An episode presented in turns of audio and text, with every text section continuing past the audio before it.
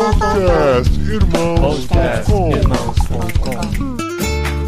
Olá, pessoas! Podcastirmãos.com de número 503 entrando no ar. Eu sou Paulinho, estou aqui com a esposinha Adriana, que está cada vez mais bonita com a água calcária da Espanha. O cabelo como está brilhoso. É, isso é verdade, gente. Olha que eu vim correndo. Vai ver que é por isso. eu sou a Adriana e eu estou aqui com o Paulinho e ao contrário de mim, os cabelos dele estão diferentes. Estão né? caindo, né? A Adri está com o cabelo brilhoso, a E minha testa está cada vez mais brilhosa, brilhosa, porque os anos passam e a genética não ajuda. Amor, mas eu gosto de homem careca, então fica de boa. É, isso Se bem que eu não posso falar que eu gosto de homem careca, Não é legal, porque- porque eu ainda não sou careca. Essa É. parte dá pra editar, né? Não na live. No Instagram não dá pra editar. Nós estamos aqui numa live, ao mesmo tempo que gravamos o episódio de amanhã. Afinal, nós não temos tempo para produzir tanto conteúdo. A gente usa na live, faz os cortes depois pro YouTube e ainda coloca o podcast em áudio em irmãos.com. Mas a vantagem de fazer isso em live é que a gente pode interagir, vocês veem a nossa gravação e a gente pode responder perguntas que vocês fazem também. Porque afinal, estamos completando um ano de Espanha. Olha isso! é isso! muito emocionante, gente. Estamos completando. Quem diria, né, que nós atingiríamos o ano de Espanha? Quem volta a ouvir os podcasts conhece toda a nossa história, vai ouvindo tudo que a gente passou nesse período e vai percebendo como Deus vai agindo na nossa vida. Então, esse episódio é para contar um pouquinho de como foi esse primeiro ano, como nós estamos aqui Sim, e talvez, sim. se der tempo, ideias para o futuro, né? Ideias o que para o- vem, Olha o que vem aí isso. pela frente, que a gente não sabe ainda, já te A dou um gente- spoiler. É, é, a gente vai viver uma Espanha sem pandemia, né? Começa por aí. Esperamos, né, que Vai esse uma seja o caminho. A gente vai conhecer o rosto das pessoas. Gente, eu tô ansiosa pra conhecer o rosto da professora do meu filho. Acabou de acontecer agora, voltando da Ah, escola. é? A gente É? encontrou Você o viu? vizinho aqui entrando na porta. Ele bateu um papo comigo e tal, né? Ah. Aí o Dé falou: quem que é? O entregador da Amazon? Era ele tava vizinho. sem máscara. Ai, gente, você já viu o vizinho sem máscara? Eu não vi ainda. Gente, Pois eu não é. vi os professores sem máscara, diretor. A gente É. vai, vai descobrir as A pessoas. gente vai falar sobre Gente, tudo isso para. supermercado. Sim, todos Calma, eles. eu tô chocada. E eles também vão nos ver sem máscara, quem sabe. Mas tem que subir a música porque essa é só a introdução do episódio 503 do podcast Irmãos.com.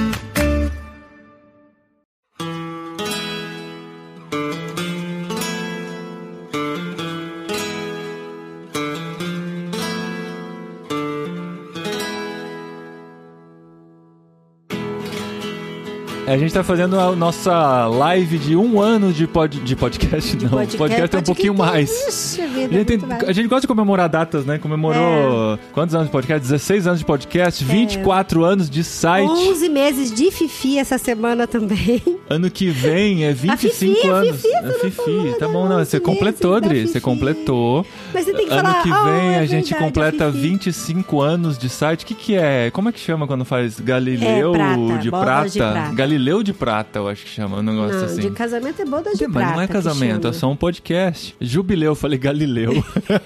Obrigado, Fernando. Galileu é outra coisa. Jubileu de prata. Mas a gente tá aqui aí. comemorar um ano de Que Espanha. A gente pode fazer um episódio por mês só de comemorações, né? Meu aniversário, seu, assim, a gente vai rendendo conteúdo O que, pro que vai ter podcast. mais? Ah, maio. Maio tem Dia dos Trabalhadores. E é feriado aqui também, gente. Adorei. Ah, gente! A primeira curiosidade aqui já de cara. In É. your face. Quando o feriado cai de domingo, eles transferem o feriado pra segunda, gente! É bom demais. Quando é um feriado Ai, meu Deus, nacional, importante, né? Se bem que acho que quando é da cidade também Sim, transfere. por exemplo, dia 28 de agosto é um dia importante aqui, que é o dia do San Agostinho. E se cai no sábado, vai pra segunda. Só que assim, já é férias das crianças, mas a galera que tá trabalhando Uhum. super comemora. primeiro de maio se cai agora. domingo também. E primeiro de maio agora vai cair domingo. Então a Uhum. gente não precisa ficar, ai, que chato, o feriado vai cair domingo. Uhum. Não! É, É, ótimo, porque muda pra segunda. É. Só que, Muito por bom. outro lado, dia 21 de abril agora não é feriado, porque aqui não tem tiradentes. Isso é triste também. Ah, é verdade, é verdade. Vocês aí, tudo no feriado prolongado no Brasil e a gente aqui trabalhando normal. Trabalhando. Quinta, sexta e sábado e domingo também, Mas né? a gente acabou de vir de uma semana de, de vacaciones, de férias. A gente também. não, as crianças no caso, né? Porque teve. E você é de meia meia, né, amor? Não, eu tive que trabalhar enquanto eles dormem, né? Como a gente disse no episódio de meritocracia, tá, né? Tá bom, tá bom. que os meus pais aqui em casa, então a gente passeava com eles e eu trabalhava no tempo que dava também, porque semana passada foi Semana Santa aqui e a, a escola para, então as crianças não têm aula, a gente pôde passear um pouquinho mais, mas o pessoal em geral trabalha, a não ser que eles tirem férias pra viajar com as crianças, em geral trabalham. Ah, e a Semana Santa foi muito especial. A gente vai falar um pouco da Semana Santa aqui também nesse Vai, a episódio. gente não pode esquecer A de tudo gente que a gente tá prometendo aqui. Ó, mas o pessoal tem que usar a caixinha de pergunta, porque o pessoal coloca a pergunta aqui no rolê. É, e aí a gente, perde não as acha. perguntas. Mas podemos começar respondendo a pergunta que a Thaís Miyazato fez aqui no chat, Ah, que foi o fez? que mais nos encantou Espanha, Hum. ou em Espanha. O que mais Fora assim de tudo que a gente curtiu, né? Porque vocês que acompanham a gente sabe que entre as coisas diferentes que vivemos nesse tempo, teve muitas coisas que nos encantaram, né? Que nos chamaram muita atenção. Agora, escolher a que mais nos encantou nesse ano de Espanha, o que, que a gente pode dizer? Olha, que, eu, que te vou, eu, posso, eu posso falar um combo, assim, muito Um rápido. combo? É, um Ah, combo de não, mas coisas. não é o top one, tem que ser o top one. Ah, não tem como ser top one. Igual você vai conhecer um namorado, ah, o que te encantou nele? É esquisito. Ué, os olhos, as mulheres falam é geralmente. ridículo! Mulher, gente, mulher que fala que gostou dos olhos do cara é ridículo. Não é ridículo, por que é ridículo? Você não pode gostar dos olhos de ninguém? Só dos o olhos? olhar? Os não, olhos mas o não- top, o que mais chamou a atenção na Espanha em você, Dre? Os olhos da Espanha. Os olhos da Espanha, não. Ai, amor, não. Tem que ser no Focomba, não respondo. tá bom, vai, combo, Dri. Combo, hein? Vamos lá, rapidinho. Eu gostei da siesta, Ah. da comida e de como as pessoas são engraçadas aqui, pelo menos na região que a gente tá. O Sim, pessoal é muito leve, o pessoal é muito engraçado, faz muita piadinha, é Comunicativo. muito comunicativo, Uhum. sempre quer te ajudar e ver quando você tá todo assim, fazendo errado, falando errado, porque a gente tá aprendendo, eles querem ajudar, eles são super solícitos, assim. Então isso pra gente foi uma baita de uma surpresa. E uma outra surpresa foi que, gente, eles tomam banho. Não sei por que, que o pessoal pergunta, ah, europeu não toma europeu banho? não toma banho, né?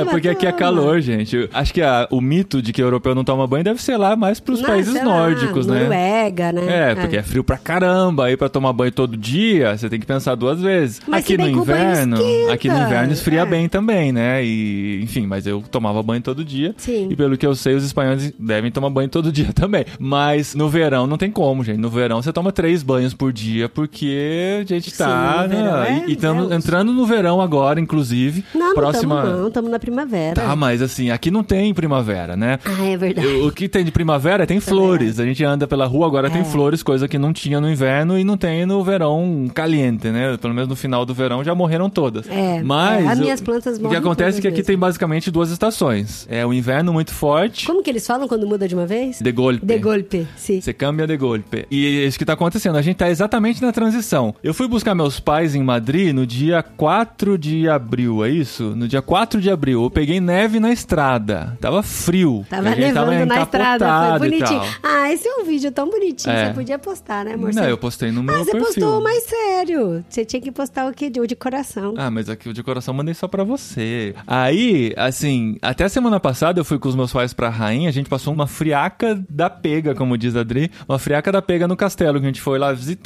e tal, tava muito frio, a gente todo encolhido. E agora, assim, hoje, eu- agora eu fui buscar as crianças na escola, o André saiu suado, porque tava Tá suado. na educação física, enfim, e agora começa o calor de repente. Então, assim, a gente tem uma, duas, três semanas mais equilibradas entre as estações, que é o que a gente tá vivendo agora, já tá quente, mas nem tanto. É. Mas daqui a pouco vai ficar muito quente e a gente já tem um ano completo, agora a gente já pode dizer com propriedade, pelo menos experimentarmos esse ano, que daqui pra frente a coisa vai mudar muito rápido. A gente chegou no ano passado, tava frio também, e rapidinho já esquentou e aí foi aquele calor de uma hora pra outra, né? O pessoal diz que são seis meses de inverno e seis meses de inferno, né? Na Espanha. Eu diria que o de inferno não é, são seis não meses, São, graças uns a Deus. dois meses muito, muito quentes. Que é julho e agosto, é, né, amor? Depois, dois meses no começo e no fim, né? Antes de julho, junho seria, e setembro, que é a transição, que é uma coisa mais agradável. Depois já vem o frio, aí uns seis meses de É. bastante Aí o frio começa e aqui. nunca mais vai embora. É. A última vez que a gente colocou bermuda foi em setembro. Mesmo assim, né? Colocamos bermuda com um pouquinho de frio. É. E ainda não colocamos bermuda. Não. Estão pensando Em em, abril, tirar. é. Uma coisa que dá pra fazer aqui que é muito interessante, a gente faz essa comparação com o Brasil, que não é algo que se faz muito, que é de guardar no guarda-roupa toda a roupa que você não vai usar no inverno pra ficar só com roupa de inverno. Depois faz a troca, tira toda a roupa de inverno, guarda a roupa de verão, porque você não vai usar bermuda nesse tempo. Não vai fazer calor pra usar de é bermuda igual até no entrar no Brasil, verão. né? Porque às vezes no Brasil eu lembro que a gente, principalmente São Paulo, né? Eu tava em Vinhedo, aí eu pegava um ônibus e ia pra São Paulo participar de uma reunião e dentro da minha mochila sempre tinha que ter uma blusa e um guarda-chuva. É. E mesmo que tava um calorzão danado, porque daí Aham. no final do dia se chovia, à noite fazia frio. É, isso é São Paulo, Então, né? A é. Ju aqui, por exemplo, no Nordeste, não vai concordar com você, né? Porque lá no Nordeste são mais definidas as estações, mas no Sudeste, principalmente São Paulo, né? Essa coisa de fazer as quatro estações durante o dia, uma coisa que a gente ah, não vive mais do Sul aqui. também, fofo, em Campo Grande. Você sempre levava guarda-chuva pra sair em Campo Grande? Não, em Campo Uma Grande a gente. que nem chove. Campo Grande. É lógico que chove em Campo Grande. Campo Grande a gente sabia a hora da chuva. Tanto que a gente combinava de sair depois da chuva. Isso é, É verdade. a história que contam lá do, de Manaus, né? Em Manaus diz que é Em assim, todo dia tem a também. chuva das 5, 6 horas da tarde, o pessoal combina as coisas pra depois da Pra chuva. depois né? da chuva. Só que em Campo Grande, durante o dia fazia muito calor e aí à noite esfriava. Refrescava, como diz o outro. É. Ó, a nossa caixinha de pergunta tem pergunta. A gente Tem vai pergunta? responder pergunta ou a gente vai falar mais alguma coisa Ah, sobre o eu. tempo? Não, a gente não falou do que mais me encanta na Espanha. Só falou que te encanta. Mas eu concordo com a Adri, eu acho. Eu gosto muito da comida daqui. A é, comida daqui é boa. Ah, eu o pessoal tapeio. Come, o pessoal Ah. come muito bem, muito bem. Assim, é uma, Tapeios, é tapeios é uma, maravilhoso. como diz, uma fartura de Ah, é, variedades. diz o, o amigo nosso que a gente encontrou agora na Sierra de Cazorla. Que é espanhol, né? Claro que ele Que não é vai dizer o espanhol. contrário. Ele diz que não existe lugar no mundo que se come melhor do que na Do que Espanha. na Espanha, achei tão E eu bonitinho. tive que concordar com ele. Melhor e com fartura, né? É. Ele falou. É, principalmente pela fartura, né? A comida brasileira é muito rica e a gente ama a comida brasileira. Fica difícil comparar, mas a gente se identificou muito com a comida espanhola. Tem muita coisa muito diferente, tem muita coisa muito exótica, né? Como Ah, é, alguns animais é. que eles comem, alguns tipos de Algumas chouriço. partes dos animais que eles comem. É. Gente, aqui eles comem de tudo do porco, de o tudo. cérebro do porco, o focinho tudo, do focinho porco. do porco. Se bem que o focinho as o pessoas no Brasil do corpo, comem né? também, né? Do corpo, do, porco. E assim, a gente vai tem experimentando aos poucos, né? tem. É que a gente só come feijoada light no Brasil. Não, a gente nunca comeu focinho de corpo. Mas de dizem porco. que tem feijoada que o focinho fica boiando assim É, dentro da a panela. patinha também. A pata do porco eles vendem, é, manitas, né? É. Eu, a gente que acha, que acha que manitas é a, a pata do porco aqui. Então eles comem de tudo do porco. E essas coisas mais exóticas são mais difíceis de se acostumar, mas cada vez que a gente prova uma coisa diferente, depois prova de novo. E, gente, porco é gostoso, porco é muito gostoso. E É. a gente tá se descobrindo, assim, experimentando coisas novas, diferentes. Por exemplo, eu comi caracol semana passada. Eles limpam muito bem, fervem e faz o, o caracol muito Cozinha, bonitinho. cozinha. E cozinha. Só que daí eu pensei, ah, esse caracol deve ser um caracol De granja, especial. né? Granja, ele deve vir da granja de caracóis, né?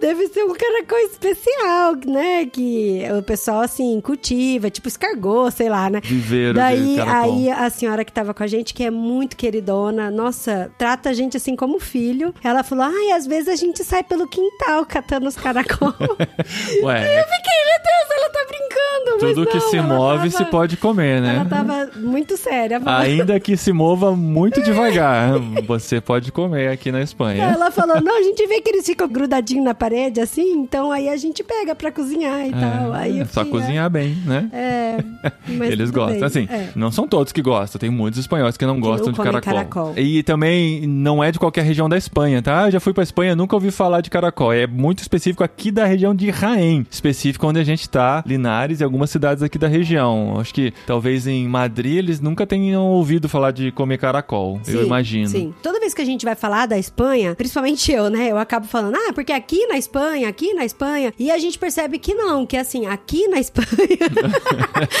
é Não. muito diferente, muita coisa. Então, por exemplo, a gente tá aqui na Andalucia, no sul, aí tem o pessoal, assim, por exemplo, de Astúrias, que tá no norte da Galícia, Barcelona, que é Catalunha, que tá um pouco mais pra ponta, Valência, que tá um pouco pra baixo e é praia. E assim, é muito diferente, sabe? Aqui da onde a gente tá, até por exemplo, aqui onde a gente tá em Jaén, já é um pouco diferente do Burjá, que acabou de entrar aqui com a gente, que tá lá na região de Córdoba. Então, assim. São a- o- 200 quilômetros, nem isso, 180 quilômetros de distância. E é como se fosse outro país. Fala o mesmo idioma só. Fala o mesmo idioma, mas com acento até um pouco diferente. Sim, o sotaque é diferente. Sotaque diferente. Cultura a- diferente. A, forma de cozinhar e fazer a comida. Até o churro muda. O, o churros muda. É mais de. Aí vocês podem estar pensando, é igual no Brasil, varia de estado. É verdade, varia bastante de estado para estado, mas eu acho que aqui, pelo tamanho da Espanha, você pensar, Sim. a Espanha é do tamanho do estado de Minas Gerais. Pelo tamanho da Espanha, a variação é muito forte em uma pequena distância. E a explicação disso é porque a Espanha, na história, né, teve vários formatos, mas durante um período ela teve reinos separados com identidades muito próprias. Inclusive, dentro da Espanha existem regiões que têm um idioma diferente do espanhol, como a Catalunha, por exemplo. Como o País Basco, País e o País Basco. Basco é um reino bem antigo que tá dentro da Espanha e faz parte da Espanha. Como a Galícia, A por Galícia, exemplo.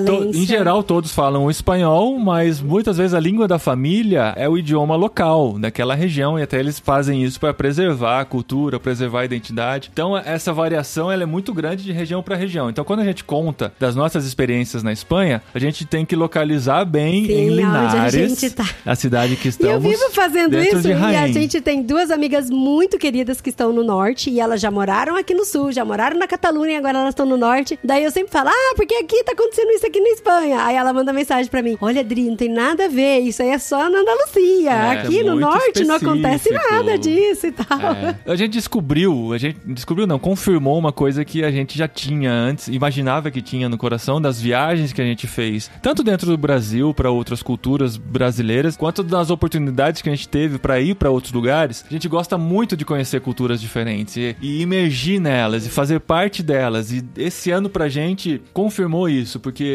nós nos identificamos com a cultura espanhola, nos é verdade, identificamos no sentido espanhol, de né, nós amor? nos entregamos para a cultura espanhola, digamos assim, né? A identificação foi rolando com o tempo, muita coisa diferente, mas a gente fala, não, ó, isso é diferente, mas é legal também. Isso é legal, É um jeito é. diferente de olhar pra coisa, mas não é errado, é só diferente. E se a gente tentar olhar por essa perspectiva, é interessante também. Então a gente se descobriu nesse ano muito abertos pra isso, pra conhecer isso e pra imergir, né, nessa diferença cultural que a gente tem entre Brasil e Espanha e viver isso tem sido muito legal.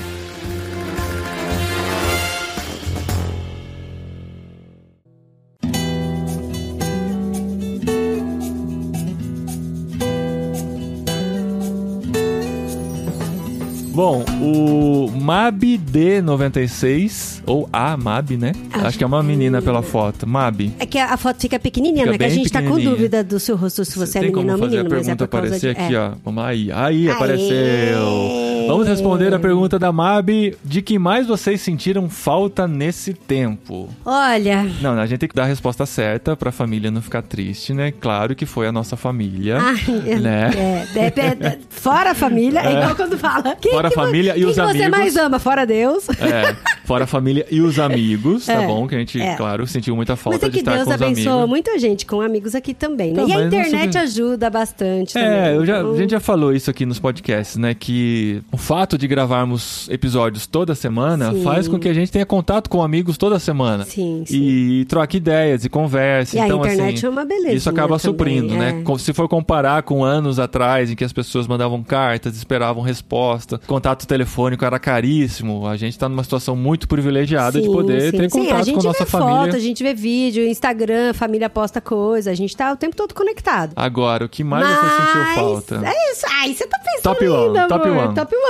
Carne vermelha, claro. Não tenho dúvida. Carne vermelha, carne vermelha. Ah, carne a, carne, roja. a carne vermelha do Brasil, né? Uma picanha, um É. churrasquinho. Não, mas tem a carne um moída. Gente, eu, eu senti falta do acém do Brasil. Olha. ó. Sei. Por quê? Do, como chama aquele? O cupim, né? A gente fala do cupim Não, do do Brasil. cupim o cupim não. não, que a gente nem comia. não. Mas sabe que a gente começa a sentir falta de coisas que a gente não Ai. comia com frequência. Guaraná Antártica. Guaraná Antártica, por exemplo. A gente nunca foi de comprar Guaraná Antártica em casa. Mas quando Vai a gente foi. A gente foi no Carrefour de Granada, que aqui na nossa cidade não tem Carrefour. É. Tem um cantinho lá só de importados. E tinha Guaraná Antártica. A gente falou, Guaraná Antártica, vamos levar pra casa. Trouxemos duas latinhas, tomamos é. em, só pra matar a vontade. Porque é aquela coisa. Você sente falta de coisas que você nem comia só por fazer essa ligação emocional com o seu país. Né? Mas a carne vermelha aqui, foi até o Bujá que me ensinou. A carne vermelha aqui, ela é 100% de vaca, quando tá escrito vacuno, mas ela tem uma mistura de amido. E eu não sei porquê, acho que não sei se eles não gostam, se é por tradição, ou se é porque tem que congelar. Ou, se-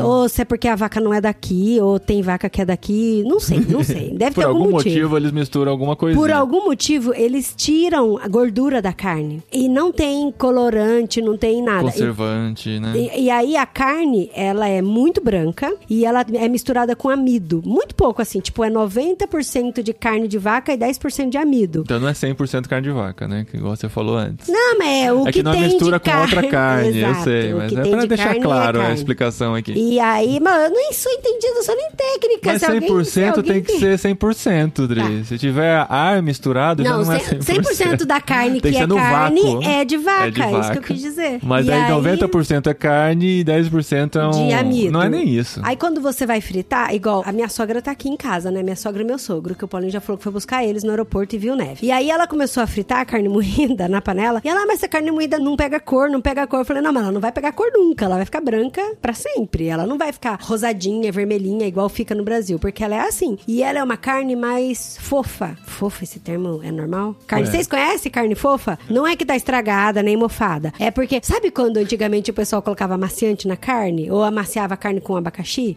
Que ela ficava muito macia, ficava quase desmanchando? Então, a carne vermelha daqui é assim. Então, eu sinto falta, assim. Essa é uma coisa que toda vez que eu vou no mercado, eu falo, ai, podia ter uma carne vermelha gostosa. A gente ainda não encontrou. Já ouvi dizer que no Carrefour tem cortes especiais de carne, né, amor? Mas a gente comeu carne vermelha também na casa de outros amigos, que tava muito bom. É, que foi fora da Espanha, Que foi fora caso. da Espanha. É. Ele teve que sair da Espanha pra comer Pra carne comer vermelha. carne vermelha, Mas assim, não é que não tenha, a gente pagando bem, você consegue ter acesso a É. carnes, mas é caro. E como a gente também, né, consegue entender mais o modo de ser do espanhol, a gente acaba indo nas carnes mais baratas. Aqui tem muito porco, como a gente disse, já dá pra comer frango, vários tipos é. de partes do porco aqui e comer bem. É, e eles não comem carne que nem a gente come, né? Tipo, carne no almoço, carne na É, janta.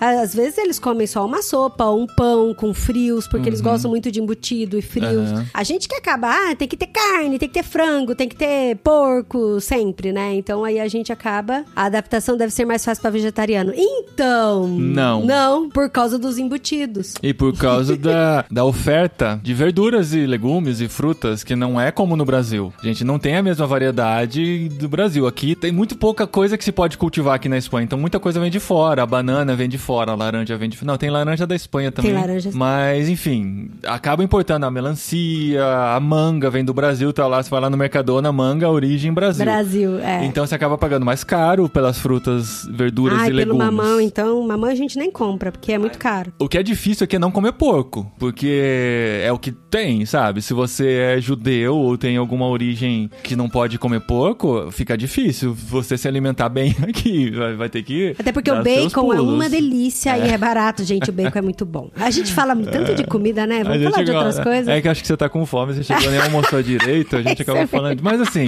é o que faz Ai, parte. gente, acho que eu vou fazer um pratinho de comida e vou comer enquanto a gente grava. A Ju perguntou aqui, já ia perguntar se dá pra comer saudável. Dá, Dá, dá. Existem Ai, opções, é uma cereais. Eu podia cereais chamar minha bons. amiga. Ah, A amiga? Vivi Cardelli, Ah, que ela tá em tá aqui? Valência. Não, ela tá em Valência. Ah. A Vivi tá em Valência. Gente, a Vivi emagreceu, claro que ela porque ela também é super determinada e tal. Mas ela emagreceu só fazendo a alimentação aqui da Espanha, que é a alimentação mediterrânea. Mediterrânea, porque é. aqui eles comem muito legumes, comem pouca carne, comem muito pescado. Dá pra comer saudável, só que vai exigir um esforço e Ah, exigir no Brasil, uma qualquer maneira... lugar pra é, comer saudável. vai- é, e exigir um setup mental, um mindset, né, como eu disse, de uma maneira diferente de olhar pras coisas, diferente do Brasil. Ah, é, aqui não tem a lixia, não tem não sei o que tem, não sei o que tem que eu comia no Brasil. Não, vai ter que achar as coisas A linhaça. correspondentes Ah, mas deve ter. que tem aqui, Aqui- pra você come, conseguir. né? É, a gente não come essas coisas não, mas enfim. A gente nunca comeu. Chega de comida? Chega, bota lá então do Fernando. Fernando Roberto pergunta: alguma ideia sobre a Espanha que mudou na mente de vocês ou algum mito que havia antes? Vários, Nossa! vários. Muitos mitos. A gente já muitos. falou muitas coisas. O problema de, né, falar sempre sobre isso, ter um podcast semanal, é que a gente acaba repetindo muita coisa. E a boca fala do que o coração tá cheio, né, meu É, amor? Então a mas gente acaba assim, falando bastante disso. O primeiro preconceito é a palavra, o primeiro.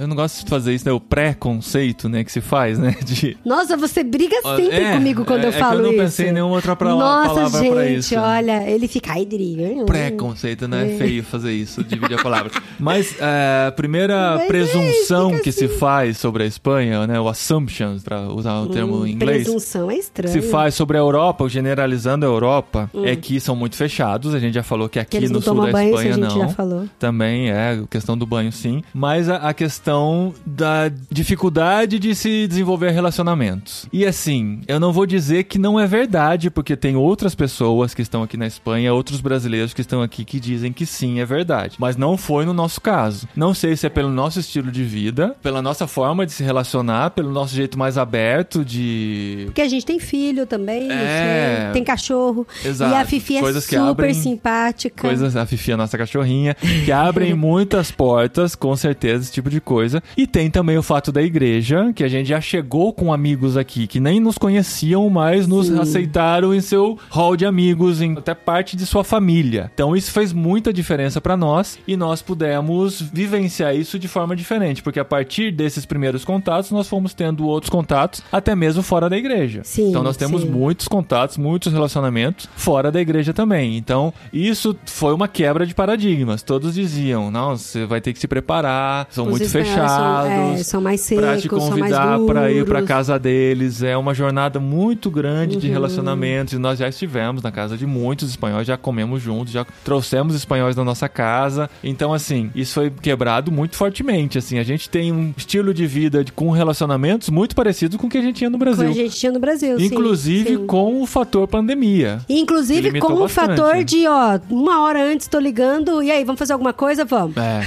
Isso aconteceu hoje de manhã, por exemplo, com a Mariloli que tava aqui na live com a gente. Ou está ainda. Eu mandei uma mensagem pra ela ontem à noite, eu falei, Loli, tô indo pra Raém, vamos tomar um café? E ela fechou, sabe? Já e aí eu tomaram fui... café juntos E hoje. tomamos um café junto hoje, assim, não precisou, tipo, marcar com antecedência, igual o pessoal falava. Nossa, com um europeu você tem que falar bem antes É. e tal. Mas assim, muita coisa a gente É. chegou precavido. Isso foi importante, essas informações Sim, que nos sim. passaram antes. Porque nós fomos muito observadores nesse primeiro ano. E eu acho que isso nos ajudou bastante a não termos um choque cultural tão forte. Então a gente observava muito, olhava muito, via o modo deles fazerem pra tentar não ser precipitado em nada, sabe? Então isso nos ajudou bastante porque nós fomos muito bem orientados pelas pessoas que já estão aqui, pela CEPAL, né, que trabalha muito na nossa agência missionária, que nos preparou bem pra isso e por tantas conversas que nós já tivemos aqui nos nossos jet lags e podcasts missionários aqui sobre a importância de é- entender a cultura antes de Sim, fazer muita sim. coisa dentro dela, E né? eu acho que a gente, assim, além da gente ter estudado muito, ter conversado muito, a gente observou não só as pessoas que moram aqui, mas os que vieram de fora que moram aqui. Sim. Né? O comportamento dos missionários e como eles que quem vem de se fora comportam e né? vê a coisa de fora, né? Sim, Porque muitas coisas que a gente comenta com os espanhóis, eles não percebem como é diferente, porque É. eles sempre estiveram nessa cultura. Eles só vão perceber quando a gente coloca em contraste com alguma coisa que a gente tem no Brasil. Aí eles vão dizer, nossa, né? Que interessante isso. Por exemplo, chuveiro elétrico, pra eles, é um absurdo. Então, como assim vocês têm uma caixa elétrica em cima de Da vocês, cabeça. soltando água na sua cabeça? Aí o, o Descalço. nosso amigo perguntou, mas esse deve ser uma baixa voltagem por segurança. É, 220 200 volts só, né? baixo. É. Que se der qualquer curto, qualquer pepino, você tá lascado. Então, pra eles, quando eles pensam nisso, é uma coisa Chocante, chocante, é. É, literalmente, né? Chocante. E aqui a gente teve que acostumar com o banho mais curto e sem tomar banhos seguidos um dos outros, né? Porque aqui tem um, tipo um, um botijão de água, né? Um cilindro de água muito grande que fica lá com 70 litros de água que Uma se caldeira, esquenta né? lá na lavanderia. E é elétrico, no caso. E essa água quente vai por chuveiros e pras torneiras. Se você toma um banho mais demorado, aquela água vai acabar, dá pra uns 15 minutos de banho. A próxima pessoa que vai tomar banho tem que esperar esquentar de novo pra voltar pro banho. Sim, banho Então, demorado só no verão. é, e essa coisa de, ah, eu deixa todo mundo pra tomar banho antes de sair de casa, sabe? Não dá. Mas não Você tem dá, que se não programar, tem que fazer uma agendinha de banho. Quem que, é quem que vai tomar banho de dia, quem que vai tomar banho de noite. É. É. sempre assim que a gente faz. E uma coisa que me falaram com muito carinho, e que aí, na verdade, não é que mudou, a gente só comprovou. É. Como é que eu posso falar? Uma amiga minha que morou aqui na Espanha por muito tempo, ela falou assim: em geral, o espanhol, em geral, ele não tem muita paciência pra pergunta idiota. e aí eu fiquei, hum, eu sou a dona das perguntas idiota, vou sofrer então.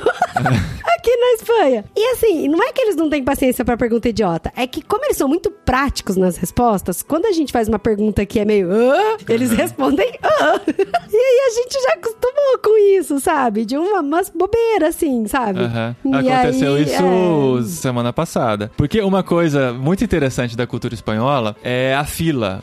A espanhola A não, tá? De novo, aqui de Raém e tal. de Jaén. Você chega no supermercado, você vê um bololô de gente perto dos caixas. Aí fala. O que, que tá acontecendo aqui? É fila única? É, É, fila. muito engraçado. São várias filas ao mesmo tempo? Não, é um bololô Ou são gente. amigos que estão conversando e resolveu É. ficar por ali. Aí o que você tem que fazer quando você chega na fila é perguntar quem é o Quem é último. o- quem é o último de quem é a vez ou quem é o último. Aí a pessoa Gente, diz, é aquele lá, lá no canto é o último. Aí você fala assim, eu sou o último. Só que assim. Não, eu falei, me quedo aqui. É, é, é meio que é daqui. Muito bom. Então, aí quando alguém pergunta quem é o último lá na, naquele canto, fala, é aquele. É aquele de camiseta vermelha Alto, ali lá na ponta. aquele alto lá na ah, ponta. Sim. Então, me é que quedo aqui. Sou eu, no caso. Aí fala, me quedo aqui. Então, assim, é uma bagunça de fila. Só que eu. É muito bom. pessoa mais introvertida, o que eu tento é analisar, eu vejo quem chegou por último e me coloco atrás dela, É. né? Quando alguém pergunta quem é o último, eu já levanto a mão. Ah, sou eu o último, né? Que foi o último que cheguei, assim, é pra tentar evitar a interação. Tudo certinho, né, amor? A gente É. veio pra Espanha pra entablar Não, relacionamento. É, é, depende do caso, assim. Eu não,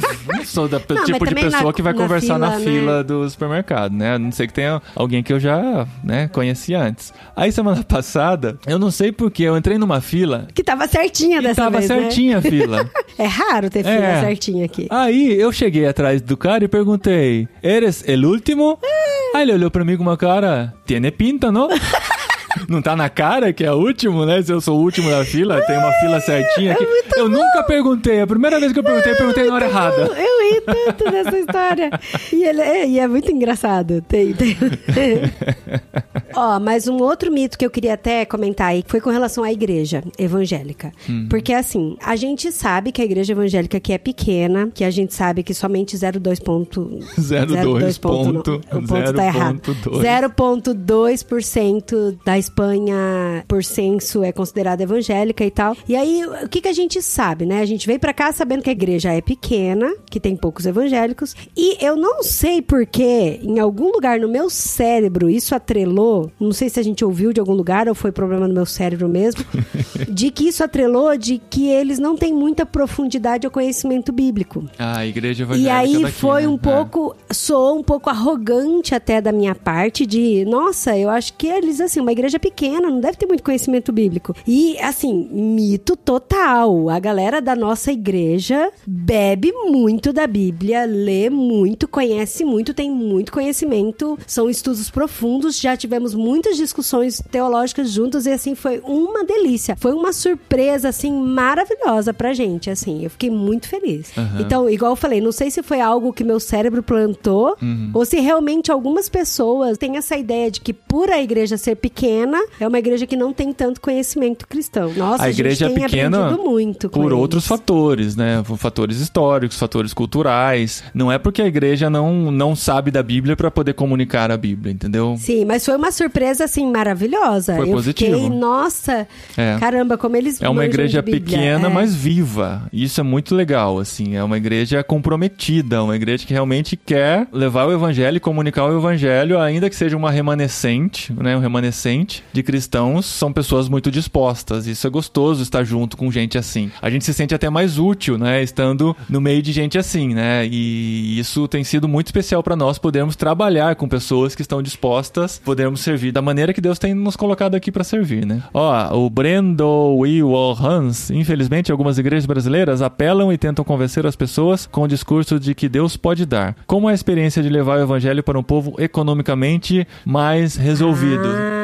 Boa pergunta, é interessante. Boa pergunta. É, porque Uau. o crescimento da igreja brasileira tem muito a ver com isso também, né? As pessoas que estão passando necessidades, estão sem esperança, vão buscar no último lugar onde eles acham que podem encontrar, que é a igreja, e lá acabam tendo contato com o evangelho. Inclusive, até falando de missões nesse sentido, né? Ah, eu vou fazer missões. Ah, onde que a gente pode ir pra gente ajudar? Pra gente construir casa nos ribeirinhos, pra gente alimentar as crianças que estão passando fome. É sempre nesse sentido de que ah, a gente quer ajudar algumas pessoas. Eu acho que tem que ajudar sim, até porque a desigualdade social tá imensa, tem muita injustiça e a gente tem que ajudar, a gente tem que dividir, a gente tem que apoiar. E aqui na Espanha, a gente já ouviu de pessoas assim de que ah, você tem dificuldades de entender algumas coisas e pelo desconhecido, porque você tem dificuldade de entender algumas coisas, você acaba crendo em algo sobrenatural, entendeu? É como se fosse mente fraca, assim, sabe? De, ah, você tem dificuldade de entender sobre o futuro. Ah, então você vai depositar a sua fé em algo sobrenatural que é Deus, porque você não tem o poder sobre o futuro. Como você não entende, é melhor você acreditar em algo que não existe, assim. Eu não sei explicar direito. Tá, tá, é, você tá falando como que as pessoas que não creem veem os que sim, creem. sim, vem os que creem, exato. Aham. É, isso é uma das maneiras de explicar como está a visão dos espanhóis ou dos europeus com relação ao evangelho, que realmente muitas vezes entendem que a coisa sobrenatural, a coisa religiosa já ficou para trás, já estamos numa nova etapa da humanidade que não precisa mais se preocupar com isso. E para muitos deles, e com motivo, eles encaram que a religião só trouxe prejuízo. E a gente conhece muito da história, né? Tudo que a humanidade já passou por conta da religião, da opressão religiosa e tudo. Então, muitas vezes, a religião é visto como um problema aqui. Eles, por isso que se consideram. A Europa é considerada pós-cristã, porque o cristianismo já ficou para trás, já foi um problema que a Sim, gente superou. sim. Por exemplo, eu tava conversando, eu vou intencionalmente na mesma cabeleireira sempre, né? Pra fazer minha sobrancelha, pra cortar o cabelo dos meninos, e aí nesse meio tempo ela gosta de conversar comigo. E tem uma frase que ela falou pra mim que eu fiquei muito assim, né? Eu uso uma cruzinha aqui, ó. Eu sempre tô com uma cruzinha ou aqui no meu braço no meu pescoço. Aí ela perguntou pra mim se eu era católica, né? Daí eu falei que eu sou cristã protestante, que eu sou evangélica. Ela falou assim: "Ah, você é imigrante, né? Porque geralmente os imigrantes ou são do Islã ou são evangélicos". E aí ela meio que já assumiu que o evangélico é uma religião que não é do espanhol, entendeu? Então aí você vai tentando entender que assim, o espanhol ainda tá chegando perto pra conhecer tanto que a nossa igreja é praticamente formada por espanhóis, né, amor? Sim, é uma raridade aqui na Espanha ter uma igreja evangélica formada por espanhóis, porque em geral a igreja evangélica acaba atraindo os imigrantes, né? Porque os imigrantes acabam muitas vezes buscando ou já são cristãos, né? Vieram do Brasil, de outros países da América Latina, em geral, acabam buscando uma comunidade, acabam encontrando na igreja ou acabam conhecendo o evangelho por meio dessas conexões. Mas é uma pergunta boa do Breno aí, pergunta boa que a gente tá Que a marcando gente aí. enrolou, enrolou e não Não, respondeu. a gente- a gente não enrolou. Não, a gente tá sacando ainda como que é, o que a gente conseguiu observar nesse ano. A gente não a tem um gente veredito. não tem a pretensão de saber, né? Talvez É daqui na, na Ah, live de pergunta é boa. 10 anos de Espanha a gente consiga responder um pouquinho melhor ela. Mas como comunicar, o que a gente entende e o que a gente tem como estratégia é desenvolver relacionamentos, chegar nas pessoas, mostrar a diferença que Deus faz na nossa vida, como Deus é vivo na nossa vida, como ele nos traz valores, como ele nos traz esperança Sim. e tentar passar isso para as pessoas. Gente, eu tô tão feliz porque eu fiz amizade com a minha vizinha aqui do bloco da frente. É a vizinha mais bagunceira que tem na turma da piscina. Porque a piscina é dividida em guetos, né? Acho que é por causa do Covid. E o guarda-sol dela era o mais animado, era o que tinha música, era que o pessoal dançava. Aí eu ficava olhando, aí eu quero fazer parte da turma desse guarda-sol animado. e agora a gente tá chegando no verão e eu fiz amizade com ela, então eu vou fazer parte da turma do guarda-sol animado. Tô- Vamos ver. Ó a expectativa. É, porque no primeiro ano a gente Não, eu já chegou... falei pra ela que eu vou fazer uma comida brasileira pra ela, ela ficou super feliz. A gente chegou às vésperas do verão, né? É. E assim, aqui no, no prédio tem piscina, uma benção muito grande no verão. A gente nunca morou num prédio num com prédio piscina com na vida. piscina. A gente achava besteira ter. Aí nossos amigos estavam escolhendo um apartamento pra gente aqui e falaram: pegam com piscina, vocês vão ver que no verão vai fazer diferença. E realmente, no verão, dá aquela hora insuportável do dia, você desce pra piscina. A piscina tá quente também, mas pelo menos é mais, mais tranquila do que dentro Ah, de eu casa. sempre passo frio na piscina. Ah, não, mas na borda, na borda tá quente. É, e a gente acabou falou, nossa, que legal, tem piscina, oportunidade de fazer relacionamentos, né? Mas passou o verão todo, eu não sei, parece que tinha uma barreira entre nós. Nós éramos É, novos é. da- do prédio, né? E as pessoas olhavam e tal, acho que tinham meio que medo, né? O Porque pessoal a gente achava que a gente era idioma. alemão, porque a gente tava tão branco que a gente não É. pegava sol. Então a gente não conseguiu desenrolar ah, amizades no primeiro ano com, com a piscina aqui de verão. A gente tá ansioso pelo segundo ano, né? Que é pra ver como é que vai ser os relacionamentos na piscina, à beira da piscina com Ruffles e Coca-Cola.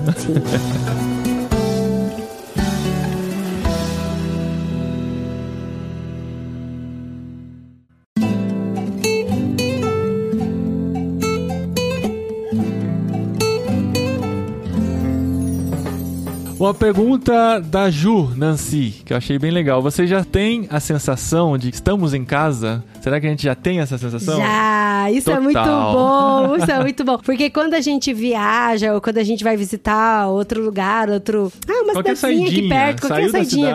É muito engraçado. A hora que a gente entra aqui na curva, hoje mesmo eu tava em Raém. Quando eu entrei aqui, depois que eu passo aquele letreiro de mato que tá escrito Linares e faço a é curva grama, pela. tão é, de grama. bonitinho. É um letreiro de grama que tá escrito Linares. Tinha que ser de oliva, os meninos falam, né? E aí, depois que a gente faz a curva, faço a rotatória que tá chegando perto de casa, eu já pus a mão na minha mochila, peguei a chave. E sabe quando eu falo, nossa, que gostoso, a gente já sente que é a nossa Já é a casa, nossa né, amor? casa. Não. É a nossa casa. A maneira É. de saber quando você se sente em casa é realmente sair dela, né? Eu passar uns dias fora. A gente foi pra Portugal no treinamento da Cepal que teve lá, que a gente entrou na cidade foi essa sensação. Ah, estamos voltando pra casa, sabe? Quando a gente abriu a porta de às casa, vezes eu, foi tão eu tô gostoso. me referindo aos meus pais com o nome dessa cidade, eu ainda falo Vinhedo, Vinhedo. né? Vem. Eu sei, Linares, Vinhedo, Vinhedo. meio tem uma Tem sonoridade aqui também, parecida. né? Aqui tem azeitona, né? Em Vinhedo tem uva. e É, a aqui gente- tem muitas festas, muitas festas. O povo gosta muito de festa. essas festas, sabe esses festivais de cidade interior, sabe? quermesse, que, assim, que monta sabe? parquinho de diversão, barraquinha de atirar com pingadinha É, de, de pegar um rolha. pelucinha. Pra ganhar as coisinhas, pescaria, Sim, essas coisas. Tem, assim, fim de semana sim, fim de semana não, tem, Tem, aqui na sempre cidade. tem, e a gente sempre dá um sempre pulo lá pra ver se encontra algum conhecido, desenvolve É, algum relacionamento. sempre. É uma cidade que nos acolheu muito bem, nós nos sentimos acolhidos, nos sentimos parte e a gente fica muito feliz. A gente tá muito feliz nesse primeiro ano. O Mr. Kenyadam pergunta: já parou de comparar as coisas com o preço das coisas no Brasil? Esse é um processo que depois que a gente chega é normal, não tem como. A gente chega com aquela cabeça, tem que parar de converter o euro pra real. E a gente chegou aqui tava 7 para 1. É. Então é A muito gente ia comprar difícil. uma garrafinha de água, custava um euro. Eu falei, misericórdia. É. Eu vou pagar sete reais uma garrafa de água. garrafinha. Tô com Só que assim, nisso, amor. a partir do momento que a gente começa a saber quanto a gente tem na conta em euro, quanto que entra todo mês, e começa a ter uns padrões de comparação dentro da Espanha mesmo, acaba ficando mais fácil isso acontecer. Agora que meus pais estão aqui, a gente voltou a fazer contas por causa deles, porque a gente começa a pensar já em euro. Ah, é 5 euros? Não, não é tão caro pensando nas outras coisas que são em euro aqui também. A gente faz a comparação. Aí meus pais, agora o euro tá 5, não tá mais 7. Aí meus pais já falam, hum, 25 reais? 25 reais é caro. Ou, nossa, 25 reais é barato, né? E agora que meus pais estão aqui também é interessante, porque eles estão olhando pra nossa cidade com o olhar que nós olhamos quando chegamos na Espanha. Sim. E tem coisas que eles veem diferente que nós não vemos mais, que pra nós já faz parte da nossa vida. Isso é muito interessante. É, eu tô tentando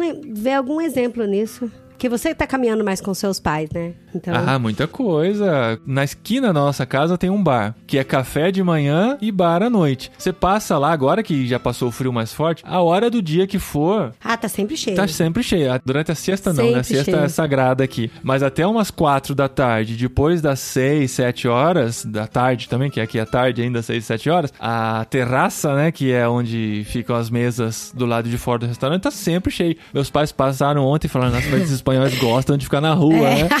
Isso é, E muito verdade. incrível, eles E- gostam é. muito. E assim, é engraçado porque a gente passou pela Semana Santa que um monte de gente tava de férias, né? Aí a, a minha sogra até comentou: ah, é porque a gente tá na Semana Santa, que é férias, por isso que o povo tá tudo na rua. Eu falei: não, você vai ver, você, passa segunda-feira lá, vai estar tá cheio também. É cheio. Eles passa gostam. quarta, passa de quinta. É de É muito domingo normal, domingo, isso a né, gente amor? percebeu. É muito normal eles tomarem as refeições fora de casa. É. Eu acredito que tem gente que não cozinha aqui, é impressionante. Morando pertinho de um bar, num restaurante como esse, tem um Café da manhã. senhorzinho que eu então. vejo Ai, lá. É tão fofo do Dálmata, né? Do Dálmata que joga xadrez. É. Ele é muito estiloso. Ele tem um chapéu Ele é Indiana estiloso, Jones, assim, é. uma barba branca, Ele parece cheia. aquele senhor do Jurassic Park, o É, criador do parque. É. O criador do parque, parece muito. Ele tem muito estilo, mas ele tá nesse bar, ele tá no café da manhã, no almoço e na janta. Impressionante. E às vezes com o dálmata dele, bonitão, do lado lá, deitadão, assim, só, Bonitinho. só é. descansando. Ah, falar nisso, tem gente que fez pergunta do pet ali, ó. O Walter. Walter o de Mello. Walter de Mello, como estão reagindo aos climas extremos da Espanha? Já respondemos sobre isso. E como está sendo criar um pet? Mas só uma coisa assim com relação ao clima extremo da Espanha, pra mim no começo foi muito estranho a adaptação com relação à luz, não tanto pelo frio ou pelo calor, mas com relação à luz. Então assim, no começo quando a gente mudou, eu fiquei muito perdida. É estranho. Porque era 9 horas da noite, ainda tava de dia, aí os meninos tinham que dormir cedo pra ir pra escola, então, a hora Não. que a gente se dava conta, ai meu Deus, É, horas, Você ai, se dá conta que tudo. anoiteceu 10 horas da 10 noite. horas da noite. E E, a gente assim, não tinha juntado ainda, por exemplo. A nossa sabe? cultura, relógio biológico que foi treinado durante a vida toda, você começa Pela a se luz, preocupar né? a hora que entardece. Ainda mais no Brasil que fazia uns dois anos que não tinha horário de verão, não acontecia mais nem no verão de anoitecer depois das sete da noite. E aí você chega aqui, você percebe que tá de noite. No verãozão é 11 horas da noite, a hora que, você- que o sol foi embora de vez, assim, 11 horas da noite. O corpo fica muito bagunçado. E é o que meus pais estão vivendo É. agora também, que eles falam, meu pai, olha, não, não dá pra acreditar, oito horas ainda tá de dia, o sol não se pôs oito horas, o sol tá alto ainda. Sim. Outro dia eu levei eles pra ver o pôr do sol, falei, ó, falta uma hora e vinte Ah, é pro pôr do sol ainda, e era Ou então, sério. outro dia eu falei pra sua mãe, ah, a gente tem que lavar a roupa, era 6 horas da tarde. Ela falou, agora? Eu falei, é, porque 7 horas da, da noite, né? É da 7 tarde, horas é o horário tarde. que bate o sol no varal. Então é o melhor horário que tem pra lavar roupa. É perto É. das 6, porque daí às 7 bate o sol no varal. Mas aí o primeiro ano foi muito estranho. E quando chegou em dezembro, que os meninos ainda tinham aula antes de ir pro break do Natal, foi muito estranho, assim, acordar e tá completamente escuro. Aí eu acordava, meu corpo falava, pelo amor de Deus, não levanta que tá de madrugada. E eu tinha que falar pro meu corpo, não tá de madrugada, olha pro relógio. e, e isso foi muito É. estranho, foi muito estranho a gente acordar de madrugada e agora 10 horas da noite ainda tá de sol. E essa variação acontece muito rápido, né? É Tem gente muito que rápido, não entende é muito muito bem rápido. isso. No Brasil, a gente tá, é um país tropical, tá entre os trópicos. Então a variação de inverno para verão é no máximo uma hora de diferença, que o sol se põe mais cedo no inverno e mais tarde no verão. Aqui o range, né, o rango, O rango. ele é maior, porque no inverno o sol se põe 5 horas da tarde. Às vezes até um pouquinho. Lembra É. que você ia levar o.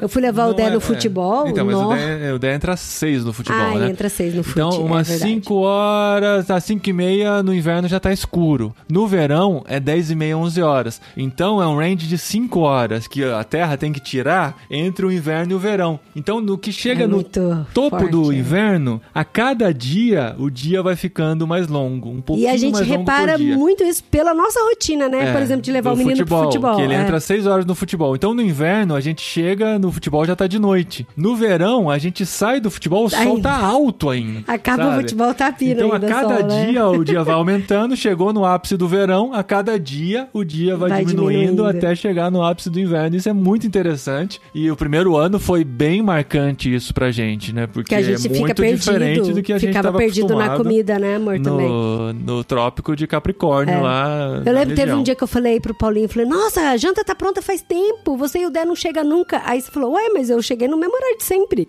mas é que fazia tanto tempo que já tava de noite que eu É. achei que ele tinha demorado muito, sabe? E aí isso, isso foi muito estranho. Agora E- o pet. Ai, a minha pequena, podia trazer ela, né?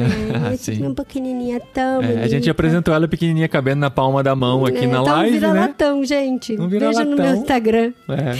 Ela tá um Mas vira-latão. Nós decidimos adotar um pet quando nós decidimos mudar de país, né? Sim. Porque isso é uma coisa que os meninos sempre quiseram, eles sempre gostaram de animaizinhos, apesar de ter medo, né? Porque tinham não tinham em medo, casa, é. mas eles sempre se apegavam muito depois que se relacionavam com um petzinho, né? Quando nós começamos a estudar sobre filhos de terceira cultura, uma das coisas que muitas pessoas nos disseram Sim. é que ter um pet ajuda muito na adaptação emocional da criança. Sim, sim. Porque o dia dele podia ter sido terrível na escola, por não falar a língua, por não ter amigo. Mas a hora que chegar e encontrar aquela flufice branca, massinha da Aham. Fifi, eles meio que depositavam ali as emoções deles, É, né? assim, eu fui rendido, apesar de saber da dificuldade que seria por morar em outro país, não ter muitas pessoas com quem contar pra cuidar do cachorro, se a gente vai viajar, alguma coisa, a gente decidiu, não, vamos porque vai ser importante pros meninos. Vamos a gente a- sempre gostou de animal também, né? Nós tivemos animais quando éramos solteiros, né, cada um com suas famílias, e nós demoramos pra adotar, quase 15 anos de, de casados aí, gente optou 16 por anos de adoção, né, casados. amor? Nós resolvemos adotar e realmente, assim, apesar do trabalho que deu, coisas que a cachorrinha destruiu no começo, que o primeiro ano é terrível, de quantas coisas a gente perdeu, eu perdi um óculos de sol, gente, foi difícil. Eu levei a vida inteira pra ter um óculos de sol de grau. Quando eu tive, cuidava tudo direitinho, guardava no estojinho, dentro do paninho e tal. Um dia a gente chega de um café da manhã, tava lá todinho comidinho, o óculos de sol. Até hoje eu não superei essa Ah, a lente tá, tá lá, pode usar, pode A usar, lente a lente tá. tá, lá. É. Cola na cara Mas e, tá, a, a alça, a armação toda destruidinha. Agora, toda vez que eu saio nesse sol que já está fazendo aqui, eu lembro dessa situação. Mas pros meninos e pra Dri também, tem sido muito especial. Tem uma Ah, cachorrinha em para, casa pra vai, abraçar. para, ele tá fazendo não, drama à A toa. Cachorrinha não, não Ah, gosta de é, mim, ela não, não. deita no meu ele colo. tá fazendo drama à toa. Ele trabalha no frio, ele pegava a cachorra pra pôr no colo dele, pra esquentar ele enquanto ele trabalhava. Então ele trabalhou o frio inteiro com a cachorra no colo. E toda noite, na hora que ela E escolhe dormir, ela escolhe um Ela colo. escolhe um colo pra dormir, o colo dele pra é dormir. o meu colo. Agora eu tô perdendo pro meu pai. Acho que ela, ela viu uma relação física entre pai e filho, ela vai lá. Olhou pro Paulinho, olhou pro meu sogro e foi pro colo do meu sogro. É. Ah, perdeu, perdeu o colinho Então ela é muito Fifi. carinhosa, ela, é muito gosta de estar com a dengosa. gente, tá E ficando ela educadinha. gosta muito de seres humanos, né, amor? Gosta. Ela tá andando na rua, ela vê pessoas, ela quer dar carinho, ela pede carinho, ela é muito fofa. Mas tem o outro lado, gente, além da destruição. Tadinha, se- para de falar a se parte nós, ruim se nós Fifi. precisamos Ela é viajar, por exemplo, sempre tem que pensar. Será que a gente pode levar a cachorrinha? Será que É. tem um lugar pra deixar ela? Se ela for ficar onde ela vai ficar? Será que alguém pode ficar com ela? A gente pode deixar ela na casa de alguém? Então agora que vamos ter férias em agosto, que é o É, verãozão aqui, é, a gente tá- tem que pensar em todas essas Orem por condições. nós aí, viu? Pra gente ver o que, que a gente vai fazer com a pequena. Porque ainda não temos nem Porque, carro é. ainda. Então, se a gente vai alugar ou emprestar um carro, tem que saber que depois a gente tem que tirar todos os pelinhos dela a que se gente soltam. tira de boa. Mas dá um trabalho. Dá um trabalhão danado, Tem mas é um colocar- trabalho que a gente tipo, tá disposto a ter. Tá disposto, É. mas se for um empréstimo de um dia, por exemplo, pra sair com a cachorra, é... chega no fim do dia, é meia hora tirando meia pelinho de cachorro. Com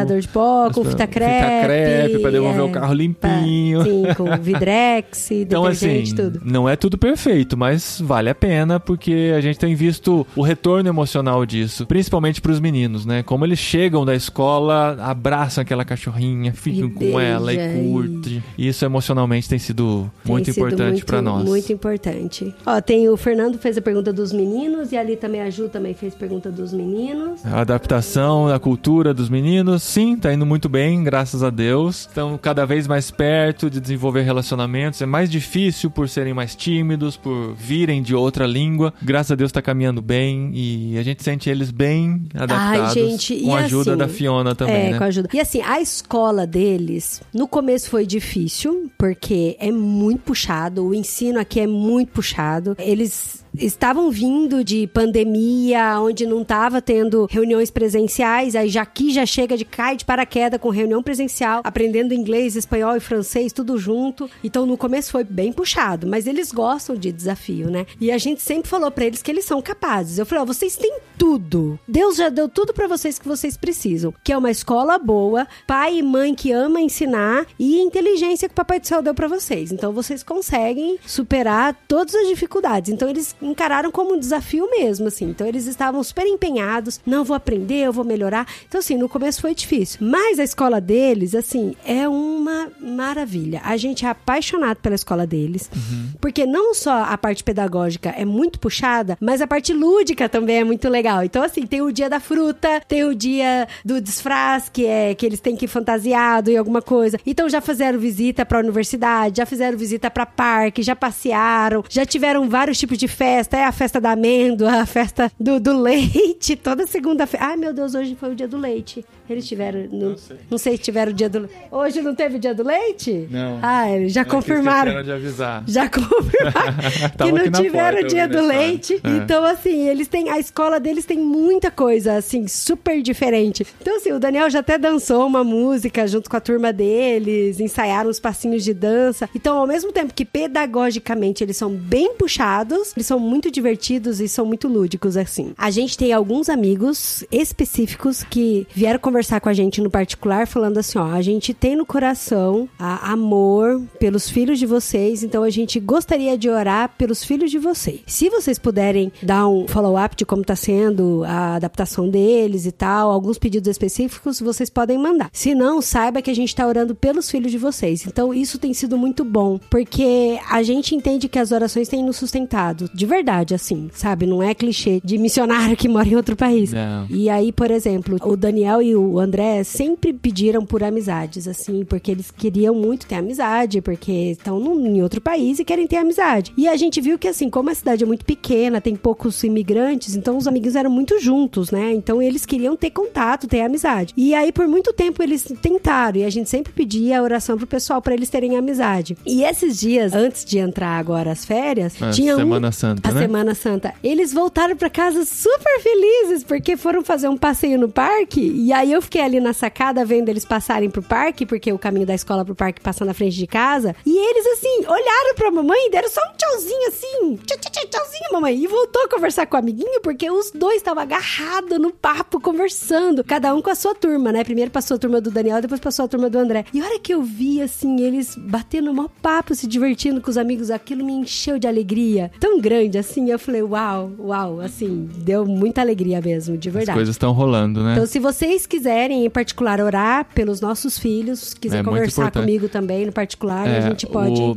a ir questão- falando qual o pedido, né? A questão dos filhos, ela é complexa, porque assim, tudo que envolve nossos sentimentos, nossa adaptação, nossa luta, as coisas que dão errado, burocracia que a gente enfrenta, Burocracia. A gente- Burocracia, é. burocracia. a gente co- consegue tratar isso muito bem no nosso coração, e é porque são coisas que estão dentro do nosso controle, entendeu? Quando envolve nossos filhos, aí a gente A pensa, gente- pô, isso não tá mais no nosso controle. O o que a gente pode fazer é conversar, o que a gente pode é dialogar, mas muito mais do que isso, além de orar, claro que é a primeira coisa que a gente deve fazer, Sim. não dá. Então a gente conta muito com as orações, com a participação de todos vocês nessas questões que são muito importantes pra gente. E a escola é muito fofa, assim, é muito sensacional. O Daniel chegou em casa outro dia falando: Ah, mamãe, eu fui proibido de levar livro pra escola. Ele tava lendo Ladrão de Raios, do Rick Riordan, todo recreio. Aí eu fui perguntar pra professora, né? Falei: Ah, por que, que você proibiu o menino de ler, né? No recreio? Ela falou: Não, porque no recreio ele tem que brincar com os amigos. Recreio é hora de brincar. E aí eu chego na rodinha e falo: Ó, vai todo mundo brincar junto. Ou todo mundo brinca junto, ou vai todo mundo pra dentro da sala de aula. E aí isso foi legal, porque aí ele começou, porque ele, ele é muito tímido, então ele ficou com vergonha de brincar junto, né, amor? Não, é engraçado que você fala assim, aí eu cheguei pro professor e perguntei.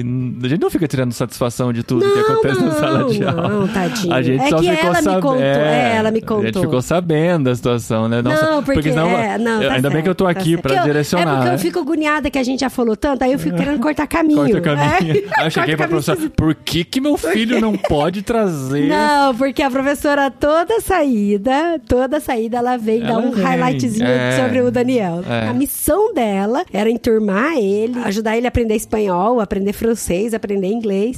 então, tudo ela se- então ela sempre dava um feedback. Ah, hoje ele sentou com os amiguinhos. Aham. sabe? Ó, hoje eu proibi ele de trazer o livro, mas por É. causa disso. Mas foi por Não, causa disso. apesar de todas as dificuldades, a escola é realmente uma bênção. E a escola pública aqui, né? Escola Então, pública. além de tudo, a gente tem um ótimo ensino, uma ótima orientação por parte deles. E o André, no meio do ano agora, já Ai, começa o gente, próximo ano Agora letivo. vamos falar do André, meu Ele coração. vai para o Instituto, que é uma é o outra escola, e ele é. vai ser o mais novinho do Instituto. Seria Ué. o ginásio do Brasil, o Fundamental Ué. 2, né? Que agora é no Brasil. Só que aqui já é no sétimo ano, seria o equivalente ao sétimo Sim, ano. Ele o vai aí O assim. ensino aqui é bem diferente, viu? Eu É. achei bem diferente. Porque o instituto é o ESSO, que eles falam, que é ensino secundário obrigatório. É. Então tem um, dois, três, são cinco ESSO. Mas os três primeiros ESSO têm as matérias obrigatórias, normais, que todo mundo precisa pra fazer uma faculdade. Os dois últimos ESSO, ele vai ter que escolher. Então é tipo, com 14, 15 anos, ele vai ter que escolher qual área ele quer fazer de faculdade. É, Porque, por exemplo, se ele escolher fazer profissionalizar, né? sei lá, se ele escolhe fazer farmácia, ele não vai ter aula mais de história e geografia, por exemplo. Uhum. Sabe? Ele vai ter aula específica pra fazer áreas das biológicas. É. Então, com 14 anos, assim, então é muito.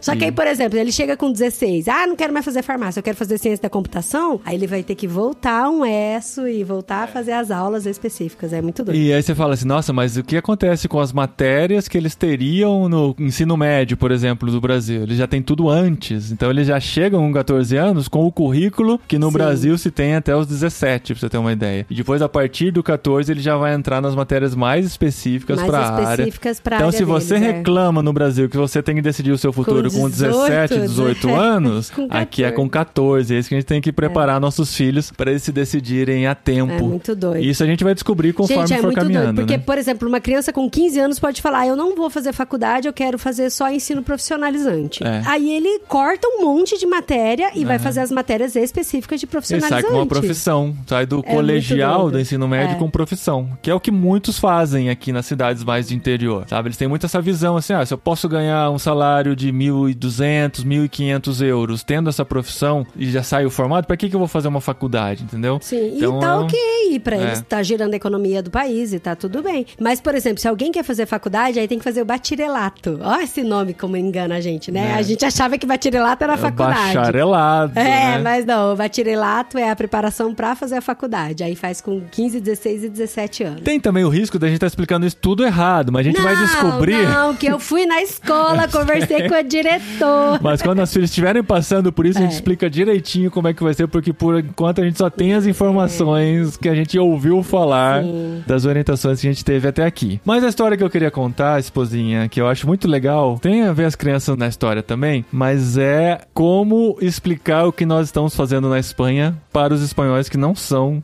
evangélicos.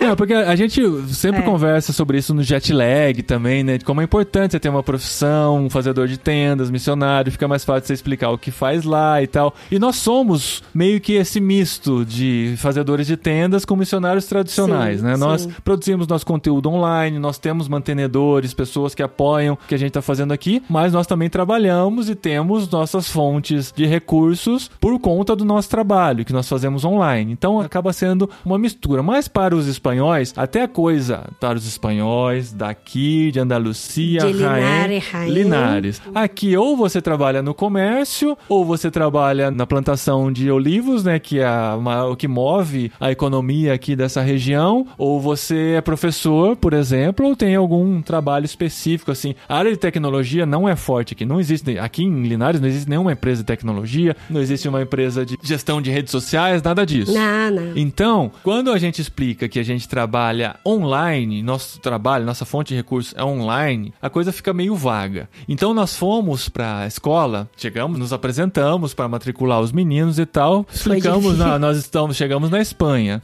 Tá, Mas mas, o que que vocês vieram fazer na vieram fazer Espanha? aqui na Espanha? Uma maneira de simplificar as explicações, né? Como a gente sabia que a gente ia ter um tempo de relacionamento com a escola, a gente simplificou assim, ó, nós temos um trabalho online que podemos fazer de qualquer lugar do mundo e nós decidimos viver na Espanha para que nossos filhos tenham um acesso a uma cultura diferente, para que a gente Sim. conheça coisas diferentes e tal. Por Então, ser cidadão italiano, a gente podia escolher qualquer lugar da Europa pra morar. É. E o nosso trabalho, assim, é é na área de comunicação, internet, redes sociais. E os nossos maiores clientes são de fora do Brasil. Então, já que já era de fora do Brasil, a gente consegue trabalhar de qualquer A gente lugar. pensou em outras opções. É, por que Linares? Ah, porque nós, na busca de lugares para ir, nós fizemos amizades com pessoas aqui de Linares, até citamos o contato que eles conheciam e tal, que é a diretora de outra escola, que é da nossa igreja também. Ah, que legal, não, muito bem. Tá, e aí fizemos a matrícula e ficou por isso. Passou um tempo e a Adri foi para uma reunião, como é que chama? Mentoria? Uma tutoria. Tutoria, uma É tutoria. sempre com- eu que caio nessas tutorias. Você tem que começar a ir nessas tutorias, é sério. Não, eu já fui chamado pra outros motivos lá. Mas a Adri foi na tutoria pra tirar umas dúvidas. Aí ela chega lá,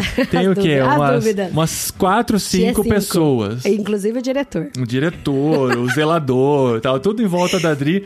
porque o assim, temos também. dois filhos na escola. bonitinho. E a hora que pergunta pros meninos, o Daniel, ele aprendeu uma coisa, um atalho muito fácil. E é genial. Genial, né? Ele, no não- começo, ele não pode saber que é genial. é Qualquer genial. pergunta que faziam pra ele, ele descobriu que se ele respondesse não sei, acabava a conversa. assunto. ele não precisava explicar mais nada. Onde que você nasceu? Não sei. Sei. Mas Como não sabe isso? É claro que ele Você nasceu, sabe. Mas depois ele contou pra gente, né, que se ele E responde ele não sei, é mais sei, fácil. Ele não tem que explicar mais nada. Então, quando perguntaram pra ele com o que, que seus pais trabalham, ele falou: Eu não sei. Eu não sei. Assim, como assim você não sabe? Meu pai fica o dia todo na frente do computador falando em inglês e trabalhando com as coisas no computador.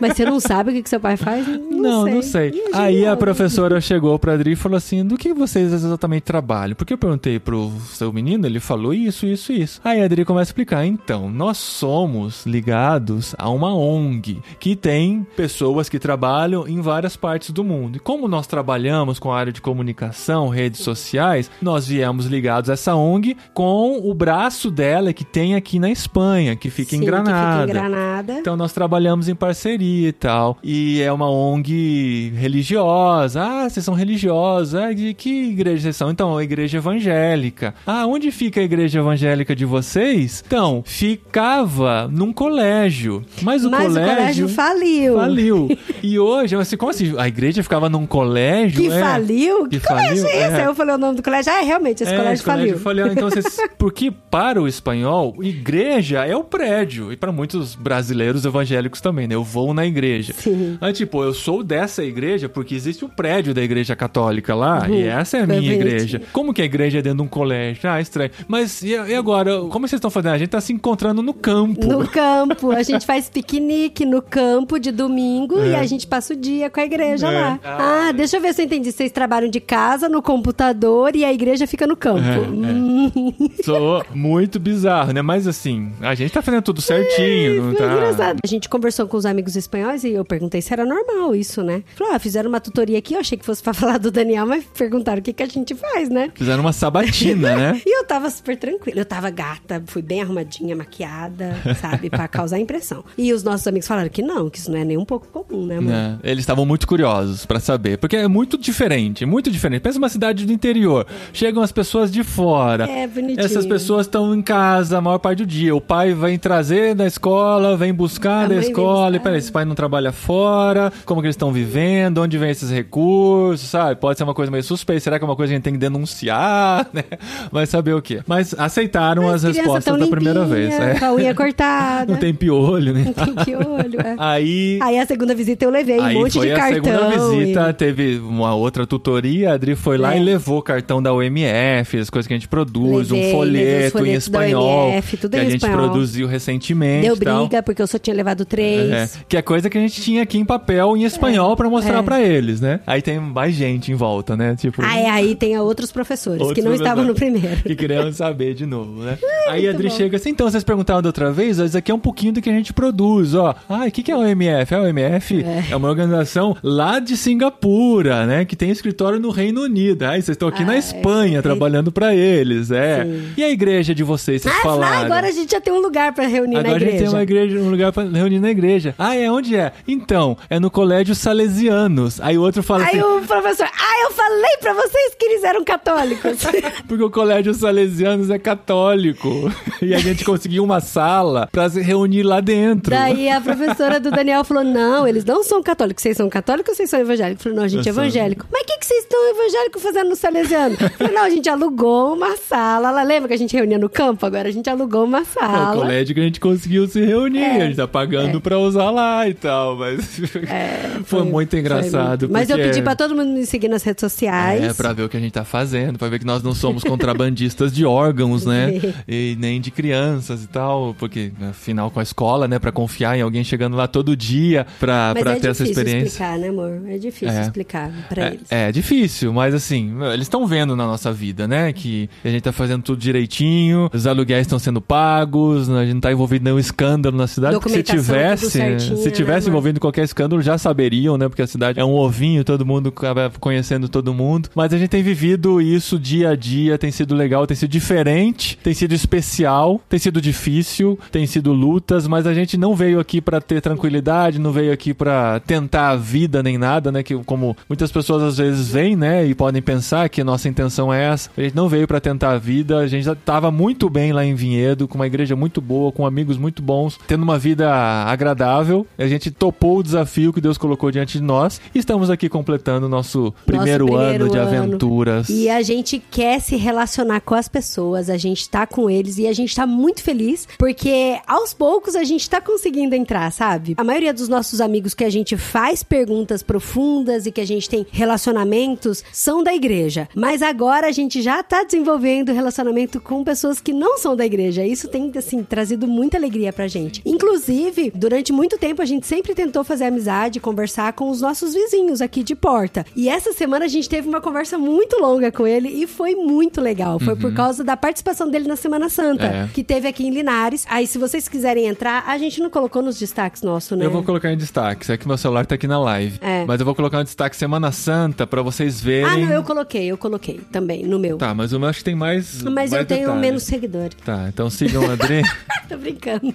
Dri De Gaspari e Paulinho De Gaspari, os destaques dos stories. Você entra lá, vocês vão ver sobre a Semana Santa aqui em Linares. É em Linares e no sul da Espanha em geral. Andalucia, mais forte, a questão das procissões Sim, de Sevilha, Semana Granada, Santa. Málaga. E nós quisemos conhecer de perto e participamos. É uma tradição católica bem forte, em que eles montam as procissões com velas, com carros, com imagens, com bandas maravilhosas tocando. Sim, a é experiência emocionante. Foi cultural muito foi muito forte, muito interessante pra gente participar de tudo isso, de ver a fé deles. Muita coisa é da fé, muita coisa é da cultura só. Tem Muita muita gente que é da tá lá tradição, pela é. tradição, que Tradição nem crê familiar. direito nisso. A banda é, são bandas de profissionais, né? De fanfarras profissionais da região aqui que são convidados pra tocar. Então lá dentro deve ter muitos ateus, muitas pessoas que estão lá só porque fazem parte da trabalho banda. profissional, É um aham. trabalho como outro qualquer, mas foi muito legal entender um pouquinho mais sobre essa raiz A católica forte quis que eles têm conhecer, aqui. né, amor? Aham. E foi interessante também na parte cristã de toda a coisa, de poder mostrar para os nossos filhos, fazê-los relembrar do sacrifício de Jesus, porque a história está sendo contada. É um teatro que a gente vê Da última passando na semana nossa de frente Jesus, é. de todos os atos da última semana de Jesus, de todo o sofrimento, da crucificação, do desamparo de Maria, do silêncio do sábado, que o sábado foi o único dia da semana toda que, Que não, não teve, teve procissão, procissão, é. porque todos estavam de luto, sem saber o que estava acontecendo, para no domingo nós participarmos também da procissão, da ressurreição. Foi muito bonito, muito emocionante. sim. Poder compartilhar isso com nossos filhos também e poder mostrar que nós estamos lá. Então, por conta disso, nós conseguimos desenvolver um relacionamento com o nosso vizinho de porta. Sim, e uma nós coisa vimos é- ele lá participando da Então, procissão. é porque uma coisa interessante é que assim, os cristãos evangélicos aqui, eles não vão na procissão, eles ficam dentro de casa mesmo, é aquele negócio de que não, isso não faz parte do meu mundo, eu não vou, então eu fico trancado dentro de casa. E a gente entende E a gente entende. cultura que tem por Sim. trás disso, né? Quem viveu o tempo da ditadura, Da de, ditadura Franco de Franco, aqui e tudo. tal, sofreram muito porque eles Eram obrigados a adorar e tal, obrigados né? a se ajoelhar quando a procissão passava, era uma coisa muito triste. Então tem um trauma muito grande disso. Mas a gente veio de fora, e a gente tem o trunfo, né? Eu ia falar esse habeas corpus, não tem nada a ver, né? Tem esse trunfo, né? Estamos conhecendo a cultura. Então a Sim. gente tá lá, tá no meio, tá conhecendo e tá vendo. Só que isso abriu porta com nossos vizinhos católicos. Porque, sim, porque os nossos vizinhos aqui, que são católicos, eles são amigos do nosso amigo da igreja, que por isso que a gente conseguiu o apartamento alugado aqui. E quando ele viu a gente lá na procissão e a gente falou pra eles: ah, a gente viu você carregando o andor. Inclusive, a procissão que ele participou foi a mais bonita de todas. E eu falei pra ele: falei, "Ó, a, a procissão que você participou foi a mais bonita de todas. Foi a que eu me emocionei É, e tal. Foi muito mais bonita. altos, né? Os passos mais altos. E a música E mais a- a elaborada. banda Nossa, a banda é demais. Fenomenal. E aí eu- a gente comentou com ele. Aí ele olhou assim, com os olhos brilhantes pra gente e falou: Vocês foram na procissão? Eu falei, fui. E eu fiquei emocionada. E eu achei muito lindo. Eu fiquei apaixonada pela cultura. É. E isso, ele disparou a conversar e a falar, ele, a esposa dele, né, amor? Foi muito É, bonito. E às vezes a gente pensa assim, ah, estão lá pela idolatria e tal. Não, a conversa que a gente teve foi, Foi da muito lembrança né? do É. sofrimento de Jesus e do sacrifício de Jesus por nós. Ela falou, é muito importante todo ano a gente lembrar disso, do amor que ele teve por nós. Eu falei, caramba, mano. Se a gente não tivesse participado disso, a gente não poderia falar sobre o amor de Jesus Sim. com nossa vizinha de porta, nossa, é. sabe? Então foi incrível mesmo a gente ter muito bonito. participado dessa, muito dessa Semana Santa e a gente pretende participar outras vezes. A gente tá conhecendo a cultura ainda e vamos lá. E é interessante que muitos brasileiros perguntaram pra mim no- no- nos stories: ai, o que, que vocês estão fazendo aí na Semana Santa? Sabe, Aham. assim? A gente quer conhecer, a gente quer estar junto com eles.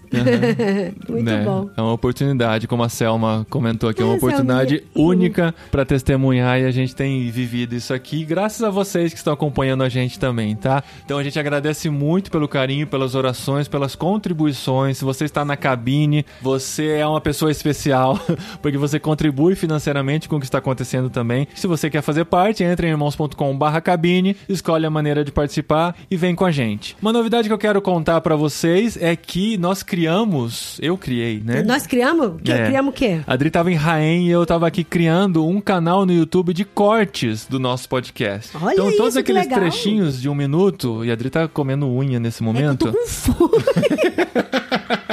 Ainda tô com fome. Esses trechinhos que a gente já colocou nas redes sociais, eu tô subindo tudo nesse canal de cortes do YouTube. E eu ainda não criei o link, porque a gente acho que precisa ter 100 seguidores para ter o link youtube.com/barra alguma coisa. Mas eu vou criar, assim que terminar a live, eu vou criar o encurtador irmãos.com/barra cortes para você entrar direto no nosso link do YouTube. Vão ter trechos dessa live aqui lá também para você ver em vídeo um pouquinho dessas histórias que a gente contou durante a semana. Eu vou colocando esses trechos aqui e os 12, eu só posso colocar 12 por dia. Eu coloquei 12 hoje, tem mais 9 para subir isso dá 21. Os 21 cortes dos episódios antigos, anteriores, que eu já fiz, vão estar lá também. Então, deixa tocando eles na sequência para dar visualização para nós e vocês relembrarem também esses trechos de episódios. E a gente vai começar a investir mais em vídeo também, com pedacinhos do podcast para vocês nos acompanharem lá, tá bom? Que Então, legal. irmãos.com/barra cortes para ter acesso a esse nosso conteúdo. É isso aí, gente. E agora que a gente completou um ano, a gente queria pedir, assim, orações específicas pra vocês pra aumentar os nossos relacionamentos com a comunidade aqui, né? Eu faço parte de uma ONG chamada Mundo Acorre, que é uma ONG de imigrantes. E quarta-feira agora vai ter um outro café. E, é, e eu participei do café antes do meu aniversário, foi tão bonitinho, eles cantaram feliz aniversário pra mim e tal. E assim, eles também têm despertado muita curiosidade, assim, de quem é a gente, o que, que a gente faz aqui, qual é a fé que a gente professa, porque a maioria das pessoas que fazem parte do mundo acorre ou são do Oriente Médio ou são da África, então estão participando do Ramadã, então não estão participando dos cafés da manhã. E eu fui, ah, então pera, você não é do Ramadã, qual é a fé que você professa? Você foi na Semana Santa. Não, e então foi- é uma e- e oportunidade foi o que a gente tem pra conhecer o pessoal também. Tinha cinco imigrantes e. Não, três. Três imigrantes e o resto espanhóis. É o pessoal da espanholas, organização. Né?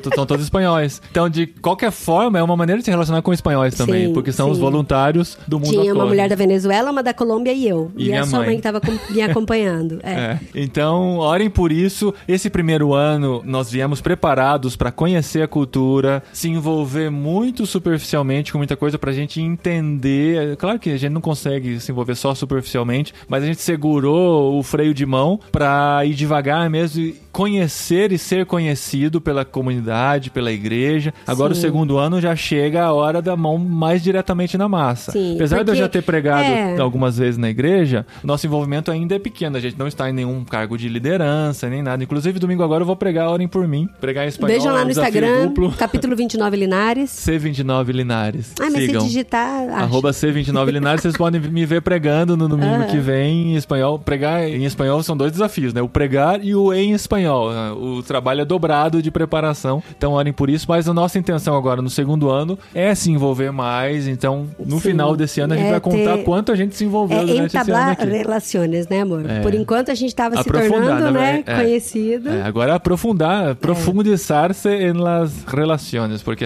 até agora foi esse primeiro contato, esse estabelecimento de conexões, agora é, a- é aprofundar. Então Uhum. Aprofundar orem por isso, tá bom? Esse podcast não tem recadinhos, porque foi inteirinho de recadinhos, mas a gente se vê e se escuta na semana que vem aqui no Literário e Oh, continuamos juntos. O literário tá bom. Tá legal, tá legal, tá, tá profundo. Tá Mesmo se você legal, não leu tá o livro, ouça porque a discussão tá muito boa, tá, Tá bom? muito legal.